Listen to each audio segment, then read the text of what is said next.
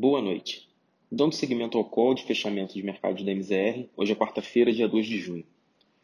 É, começando pela parte internacional, na Ásia, as bolsas chinesas reverteram as altas de ontem e fecharam o dia em queda.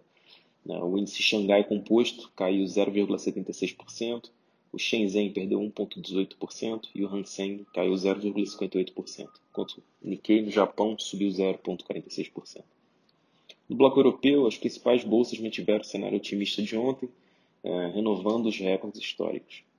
O índice Eurostox encerrou o pregão em alta de 0,28%, puxado pelas ações das empresas de óleo e gás, que subiram 0,78% no índice. Novamente, um dia de alta no preço do barril é, da commodity, que fechou ontem no nível mais alto em dois anos. O setor de energia também contribuiu para altas nas bolsas de Nova York é, mas que fecharam o dia por lá é, como uma alta um pouco mais tímida, é, dado que a atenção dos investidores segue voltada para o payroll, que é o dado de mercado de trabalho norte-americano, que vai sair na sexta-feira agora, referente ao dia, referente ao mês de maio, desculpa. O índice Nasdaq, assim como o S&P 500, é, fecharam ambos com uma alta de 0,14% no mercado hoje e o Dow Jones teve uma alta um pouco menor de 0,07%.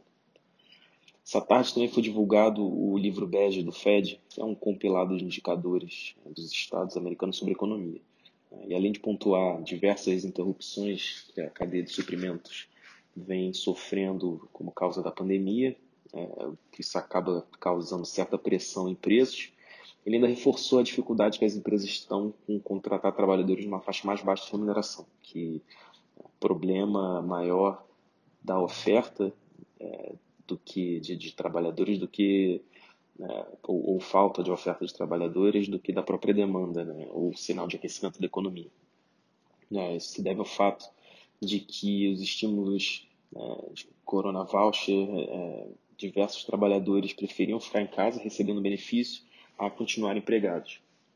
Além disso, o presidente do Fed da Filadélfia, Patrick Harker, ele comentou num evento hoje que o Banco Central Americano estaria identificando sinais de melhora na economia é, após a pandemia e estaria se preparando para começar a pensar numa retirada dos estímulos. É só importante destacar que, mesmo tecendo esse comentário, ele não possui voto no FOMC, que é o Comitê de Política Monetária e que é quem toma esse, esse tipo de decisão. No Brasil, não dá para deixar de comentar, né, um novo recorde histórico do Bovespa. No bom humor, já acumula o sexto dia de alta e o índice brasileiro atinge o patamar dos 129.601 pontos, num dia em que a alta foi de 1,04%.